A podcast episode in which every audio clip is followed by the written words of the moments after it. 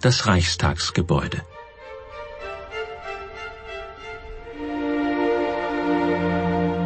Hier diskutieren und entscheiden die Abgeordneten über die Zukunft Deutschlands.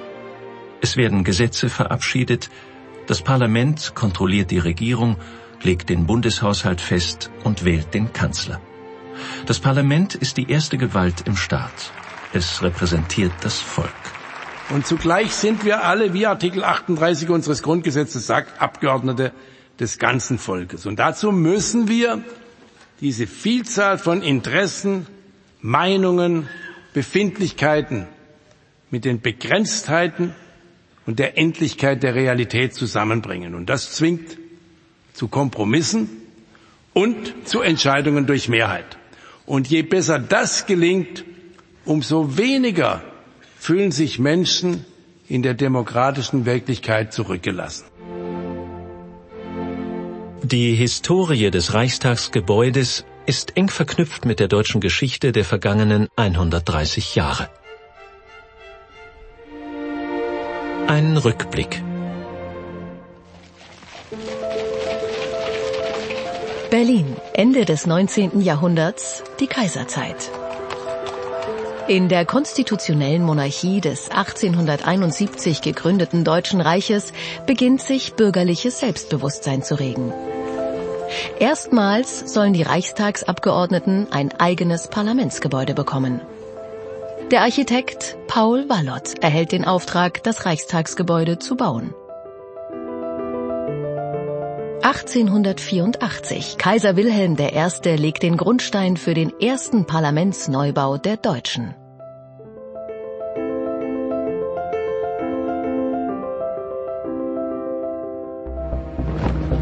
Dreißig Jahre später, 1914, bricht der Erste Weltkrieg aus.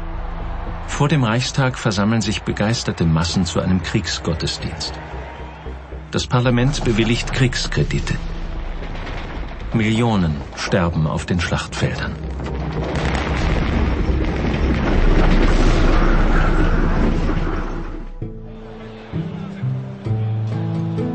Herbst 1918. Das Ende des Krieges bedeutet auch den Untergang der Hohenzollern-Monarchie.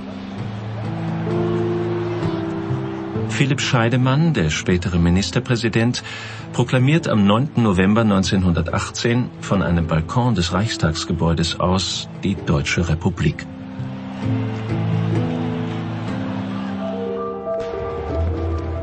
Doch um die neue Republik wird noch heftig gerungen. In den Straßen Berlins herrscht Bürgerkrieg zwischen radikalen Republikgegnern und Demokraten.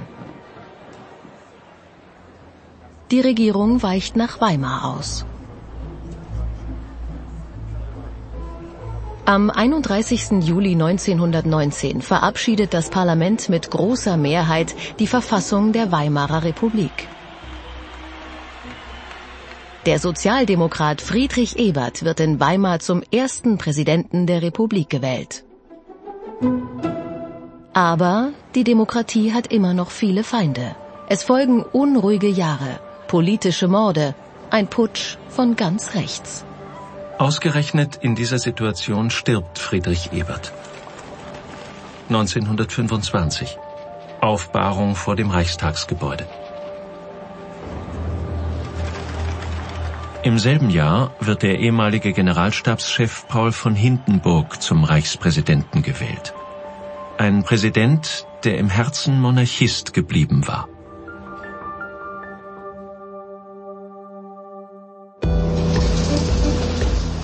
In den sogenannten goldenen 20er Jahren normalisiert sich das Alltagsleben.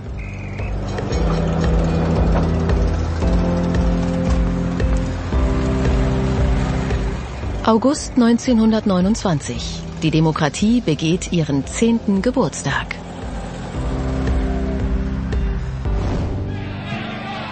Mit dem Börsenkrach am Schwarzen Freitag 1929 bricht die Weltwirtschaftskrise aus. Wieder kommt es zu bürgerkriegsartigen Auseinandersetzungen zwischen Demokraten und Extremisten von links und rechts. SA-Trupps rasen durch die Berliner Straßen und überziehen das Land mit Terror. Hitlers braune Bewegung ist am Ende der größte Profiteur der Krise, auch in freien Wahlen, solange es die noch gibt.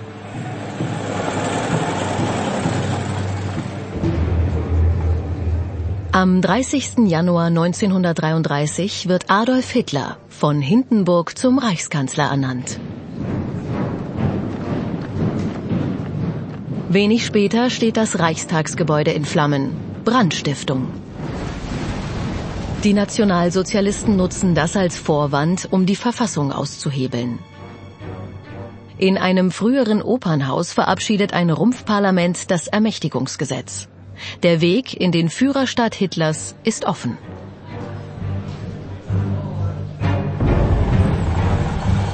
Deutschlands dunkelste Epoche beginnt.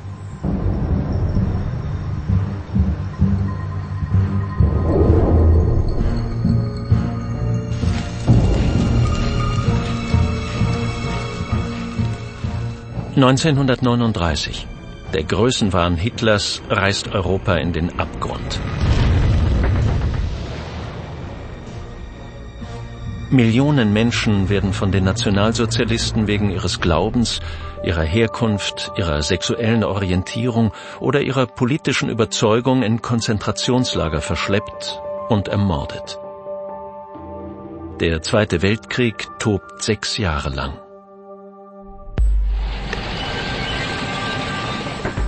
...1945. Deutschland ist besiegt und liegt in Trümmern. Mitte April erreichen sowjetische Einheiten die Berliner Stadtgrenze. Die Rote Armee stürmt das zusammengeschossene Reichstagsgebäude. Am 2. Mai wird die rote Fahne auf dem Dach des Gebäudes gehisst.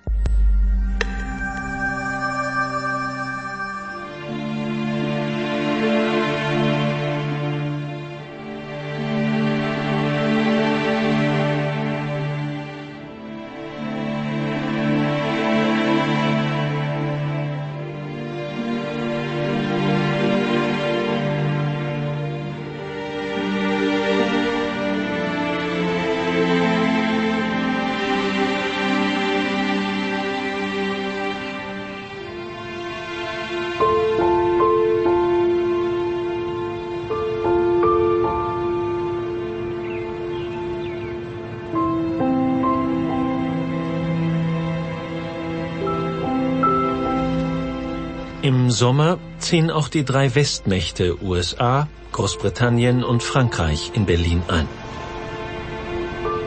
Doch die Kriegsallianz gegen Hitler bricht schon bald wieder auseinander. 1948 riegelt die Sowjetunion die Westsektoren ab. Blockade. Die Westalliierten versorgen die Berliner aus der Luft. Bürgermeister Ernst Reuter vor dem Reichstag ihr Völker der Welt, ihr Völker in Amerika, in England, in Frankreich, in Italien, schaut auf diese Stadt und erkennt, dass ihr diese Stadt und dieses Volk nicht preisgeben dürft, nicht preisgeben könnt. Schloss Herrenchiemsee Während um Berlin gerungen wird, treffen sich hier die Ländervertreter zur Vorbereitung einer neuen Verfassung. Am 8. Mai 1949 wird das Grundgesetz vom Parlamentarischen Rat in Bonn beschlossen. Am 23. Mai tritt es in Kraft. Am 7. September 1949 tritt der erste Deutsche Bundestag zusammen. Er wählt Konrad Adenauer zum Bundeskanzler. Ich schwöre es so wahr mir Gott hält. Fast gleichzeitig wird in Ostberlin als Gegenmodell zur Bundesrepublik ein zweiter deutscher Staat gegründet, die Deutsche Demokratische Republik. Erster Präsident wird Wilhelm Pieck. Die DDR wird nicht von Volk und Parlament regiert, sondern von einem Politbüro, das rücksichtslos auch gegen die eigene Bevölkerung vorgeht. Am 17. Juni 1953 kommt es zu einem Aufstand in der DDR. Aus der Forderung nach höheren Löhnen wird schnell der Ruf nach freien Wahlen. Am Mittag des 17. Juni rücken sowjetische Panzer aus. Der Volksaufstand in der DDR wird mit Gewalt erstickt. In dieser Zeit bleibt das Reichstagsgebäude eine Ruine und zugleich Mahnmal für die deutsche Einheit. 1954 wird die baufällige Reichstagskuppel gesprengt. Drei Jahre später beginnt dann der langsame Wiederaufbau des Gebäudes. Eine architektonische Demonstration gegen die endgültige Teilung des Landes. Am 13. August 1961 beginnt um 1 Uhr nachts die Absperrung Westberlins. Das Kommando führt Erich Honecker mit Billigung der Sowjetunion.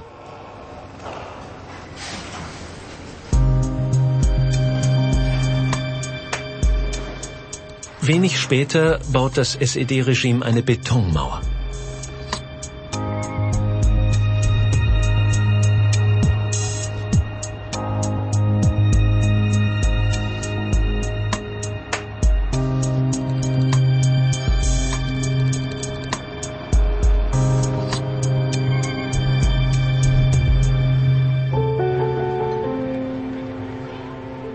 Die Westalliierten garantieren die Freiheit Westberlins. In der Folge besucht der amerikanische Präsident John F. Kennedy 1963 die Stadt.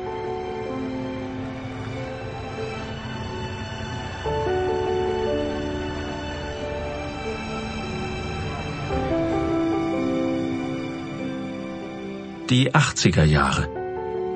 Noch trennt die Mauer die beiden Teile Berlins. Ronald Reagan am 12. Juni 1987 vor dem Brandenburger Tor.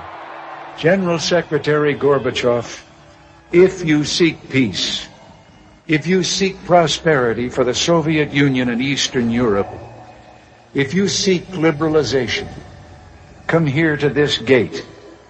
Mr. Gorbachev, open this gate. Mr. Gorbachev, tear down this wall. Ende der 80er Jahre fordern die Menschen in der DDR mehr Demokratie und Mitbestimmung.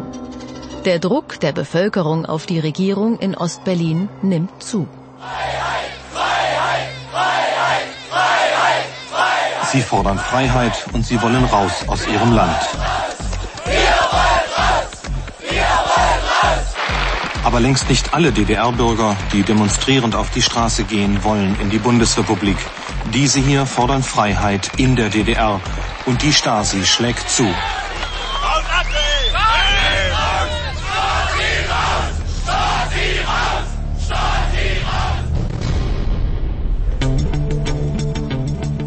Inzwischen ist in der DDR eine Bürgerrechtsbewegung herangewachsen, die sich nun zunehmend Gehör verschafft. Doch viele der jüngeren Generation sehen für sich in der DDR keine Perspektive mehr und wollen das Land verlassen. Szenen einer geglückten Flucht unweit des Reichstagsgebäudes, Berlin 1989.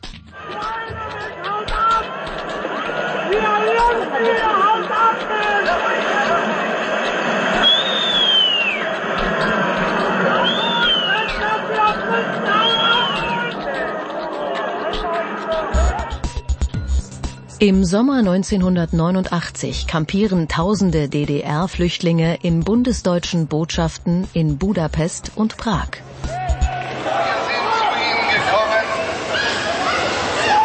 um Ihnen mitzuteilen, dass heute Ihre Ausreise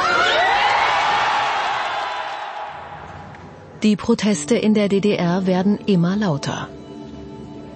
Ein Sammlungsort der Oppositionsbewegung ist die Nikolaikirche in Leipzig. Sie ist Ausgangspunkt für die großen Montagsdemonstrationen, die den Gang der politischen Entwicklung beschleunigen und das Ende der DDR einläuten.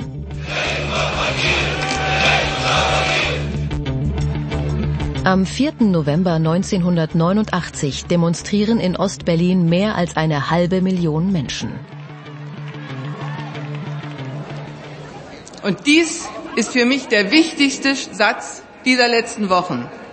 Der tausendfache Ruf, wir sind das Volk.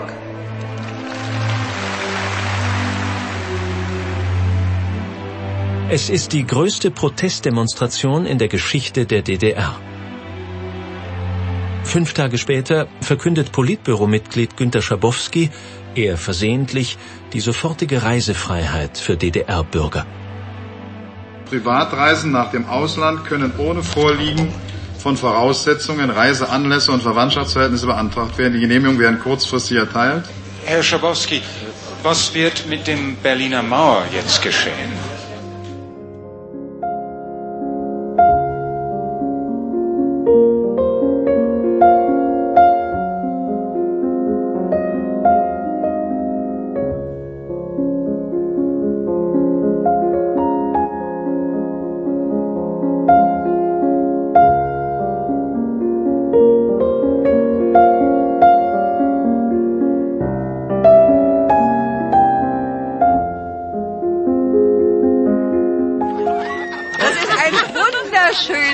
Tag. Wir wollen endlich, dass das alles so wird, wie wir uns vorstellen, dass alles eins ist. Heute ist das Gefühl, als wenn heute der Tag der deutschen Einheit ist. Es ist unbeschreiblich. Es ist wirklich unbeschreiblich. Das hier ist ewig, ewig für heute.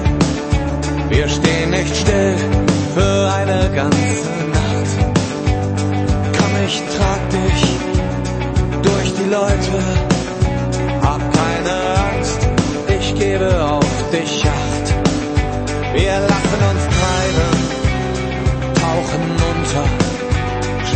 Dem Strom,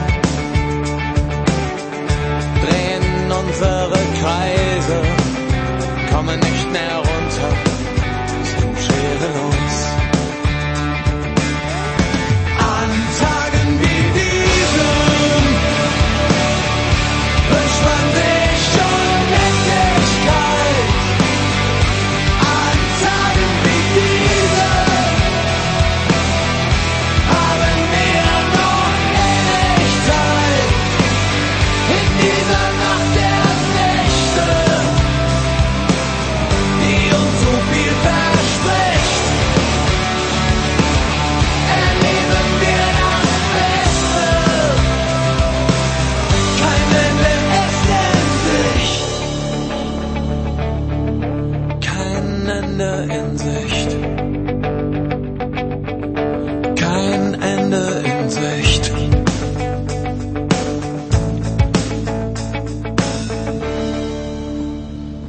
Als die Nachricht des Mauerfalls den Bundestag in Bonn erreicht, erheben sich die Abgeordneten spontan.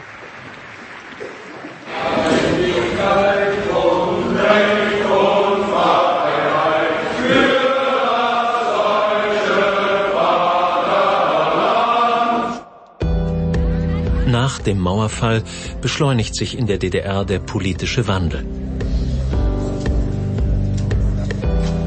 Ausdruck der Willensbildung ist auch der runde Tisch. Immer öfter heißt es jetzt auf Kundgebungen, wir sind ein Volk. In der Zwischenzeit beginnen internationale Verhandlungen über die Zukunft Deutschlands.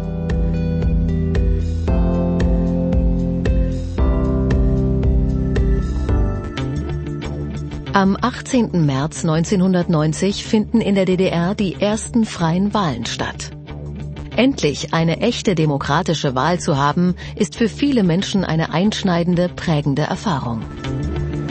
Am 23. August 1990 verkündet die frei gewählte DDR-Volkskammer den Beitritt. Die Volkskammer erklärt den Beitritt der DDR zum Geltungsbereich des Grundgesetzes der Bundesrepublik Deutschland gemäß Artikel 23 des Grundgesetzes mit der Wirkung vom 3. Oktober 1990.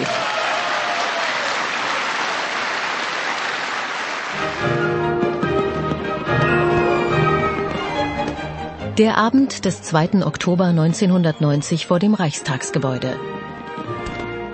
Hunderttausende versammeln sich vor dem alten und künftigen Parlamentsgebäude der Deutschen, um die bevorstehende Wiedervereinigung zu feiern.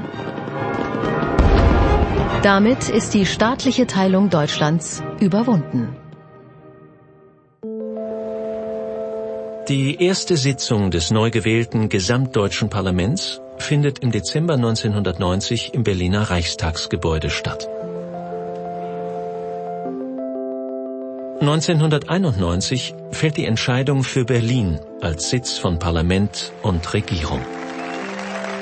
Für den Antrag Vollendung der Einheit Deutschlands Berlin Antrag 337 Stimmen, Enthaltung Eine knappe Entscheidung für Berlin und eine große Mehrheit später für das Reichstagsgebäude. Es muss als Haus des Bundestages umgebaut werden. Architekten aus aller Welt reichen ihre Ideen ein. Norman Foster erhält den Auftrag. Entgegen seiner ursprünglichen Planung baut er auf ausdrücklichen Wunsch des Bundestages eine begehbare Kuppel, die heute weltberühmt ist. Doch vor dem Umbau wird das Gebäude erst einmal verpackt. Im Sommer 1995 verwandelt das Künstlerpaar Christo und Jean-Claude das Reichstagsgebäude für zwei Wochen in ein spektakuläres Kunstwerk. Berlin erlebt ein Sommermärchen. Wir haben viel erlebt. Eine Geschichte, die uns ewig bleibt. Und haben viel gesehen. Das ist gut für 100 Leben reicht. Die gut für 100 Leben reicht. 19. April 1999. Das Gebäude ist fertig.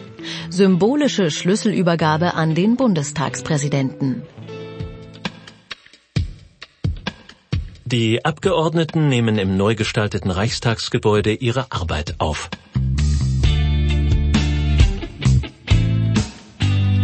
Die Mitglieder des Bundestages sind die einzigen direkt gewählten Repräsentanten des gesamten deutschen Volkes. Sie entscheiden mit ihrer Stimme im Parlament, wer regiert und nach welchen Regeln sich das gesellschaftliche Zusammenleben gestaltet.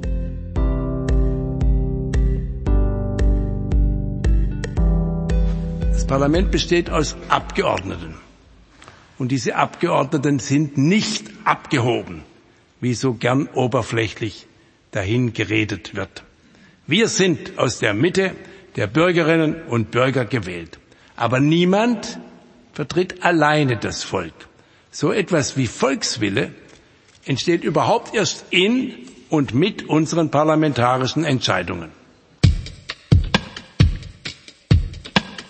Die parlamentarische Demokratie lebt von einer lebendigen Streitkultur, von Meinungsvielfalt, von Kontroverse und Konsens, von Rede und Gegenrede und schließlich von der mehrheitlichen politischen Entscheidung.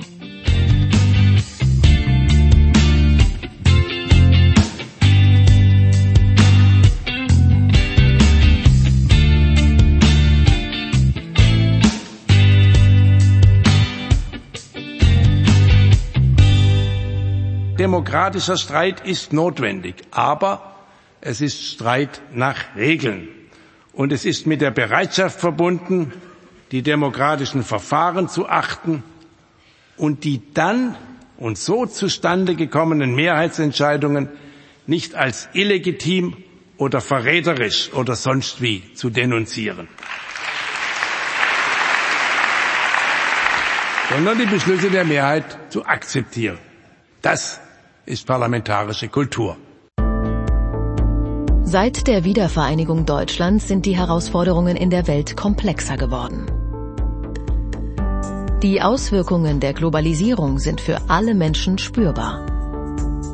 Die Migrationsbewegungen oder der Kampf gegen den Terror stellen auch eine stetige Herausforderung für die Demokratie selbst, ihre Institutionen und ihre gewählten Vertreter dar. In Krisen ist die Exekutive in Bund, Ländern und Gemeinden besonders gefordert. Aber die parlamentarische Demokratie wird nicht außer Kraft gesetzt. Auch in Ausnahmesituationen wie der Corona-Krise zeigt sich das Parlament handlungs- und beschlussfähig. Die Parlamentarier ringen um die notwendigen Maßnahmen. Diese Pandemie ist eine demokratische Zumutung. Und deswegen ist es richtig, dass viele in diesem Land die berechtigten Fragen nach der Einschränkung der Rechtsgüter stellen und ob sie verhältnismäßig sind. Als Opposition betrachten wir es als unsere Pflicht, über Öffnungen und Alternativen zu diskutieren. Weil die Zweifel gewachsen sind, endet heute auch die große Einmütigkeit in der Frage des Krisenmanagements. Ihre Krisenpolitik steuert jetzt immer mehr auf einen Flickenteppich zu. Man sollte einfach aufhören, die eigene Freiheit schlichtweg zu verwechseln mit dem Recht des Stärkeren. Unser Ziel ist es, das Gesundheitssystem funktionsfähig zu halten. Und wir müssen jetzt aufpassen, meine Damen und Herren, dass wir das, was wir aufgebaut haben, nicht wieder einreißen.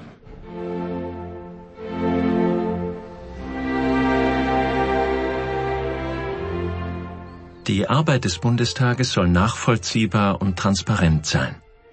Jeder kann als Gast an Plenarsitzungen teilnehmen oder die Debatten im Parlamentsfernsehen live verfolgen. Das Reichstagsgebäude ist auch ein Publikumserfolg.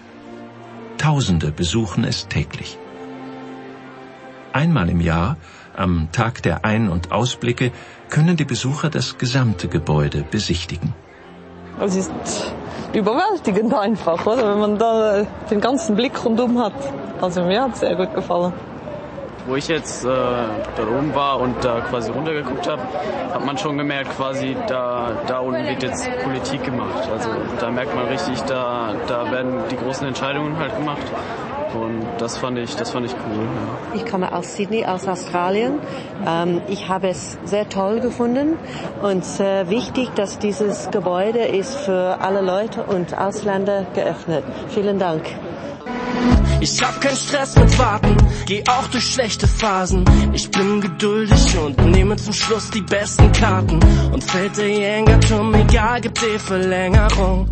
Halt neuer Plan dann, ey, Leben ist Veränderung.